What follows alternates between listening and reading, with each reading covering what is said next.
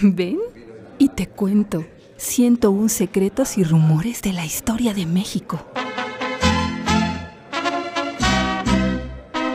Los cuchicheos que los mexicanos contamos todos los días. A mí me dijeron que más bien fue la señora de al lado. En la calle, en la oficina. No, la fue la señora. No, fue. En el transporte público. Mira, yo no estuve ahí, pero a mí me contaron. Lo que corre como pólvora de boca en boca. Eso con lo que nos explicamos a héroes y villanos.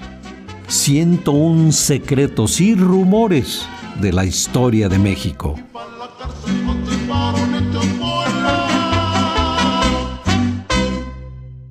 Justo Armas.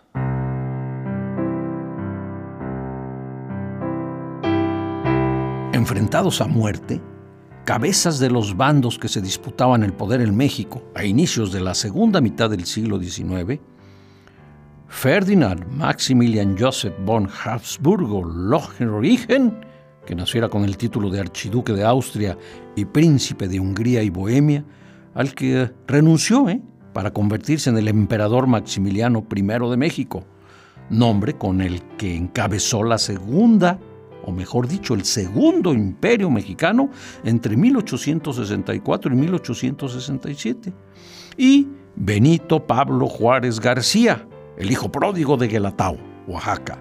Para muchos, el mayor estadista mexicano de todos los tiempos, presidente en varias ocasiones y benemérito de las Américas, compartían un secreto.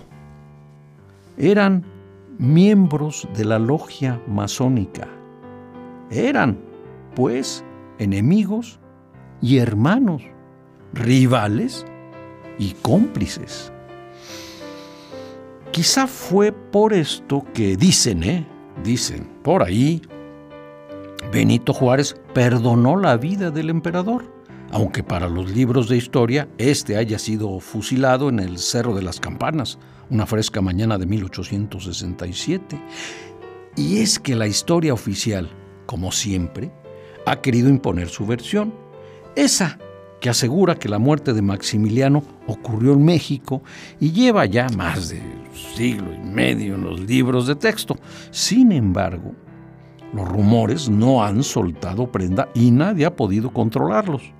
De manera incansable, estos apuntan hacia otra historia, una en la que la vida de Maximiliano es perdonada por su hermano masón, con la condición de marcharse de México para siempre, renunciando además a su nombre. Benito Juárez, quien había recibido múltiples cartas en las que diversos personajes europeos suplicaban por la vida de Maximiliano, entre otros le habían escrito misivas Carlos Marx y Oscar Wilde, no rompió el juramento masón y optó por salvar la vida de su hermano. El plan fue muy sencillo. Se fingió el fusilamiento, para lo que se utilizó el cuerpo de un pobre diablo que se parecía mucho al dictador. Quizá fue por esto que la madre del emperador, cuando recibió el cuerpo en Europa, soltó un alarido y aseguró que esos no eran los restos de su hijo. Pero volvamos al plan y veamos cómo fueron los hechos. O como dicen que fueron los hechos. Juárez habló personalmente con Maximiliano y le propuso el siguiente arreglo. Se fingiría su fusilamiento, después del cual él habría de marcharse de México sin decirle nada a nadie y aceptando que, aunque no moriría, sí sería el fin de la persona que había sido hasta entonces.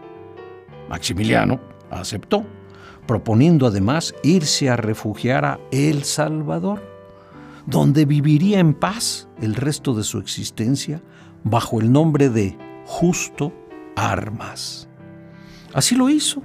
Maximiliano llegó solo a El Salvador y pocos días después nació Justo Armas, quien se dedicó al comercio y trabó especial amistad con el vicepresidente de ese país, Gregorio Arbizu. Justo Armas, además, fue conocido por ser una persona culta y por nunca usar zapatos, lo que, aseguran algunos, se debe a que esta fue una de las promesas que le hizo a la Virgen del Carmen cuando le rogó que su vida fuera perdonada.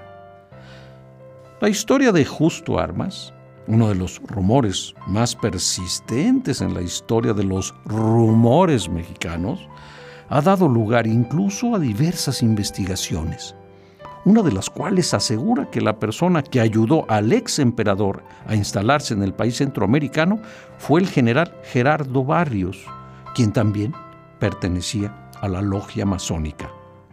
Ahora bien, los rumores sobre esta historia cada vez van más allá. Han llegado al punto de asegurar que incluso existen pruebas científicas que confirman que Justo Armas y Maximiliano de Austria fueron las mismas personas.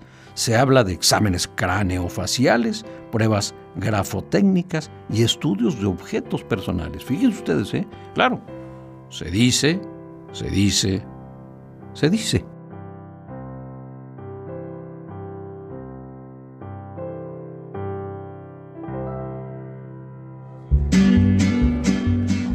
Un secretos y rumores de la historia de México. Me contaron que más bien era, había sido de esta otra persona. Serie basada en el libro de Marcelo Yarza.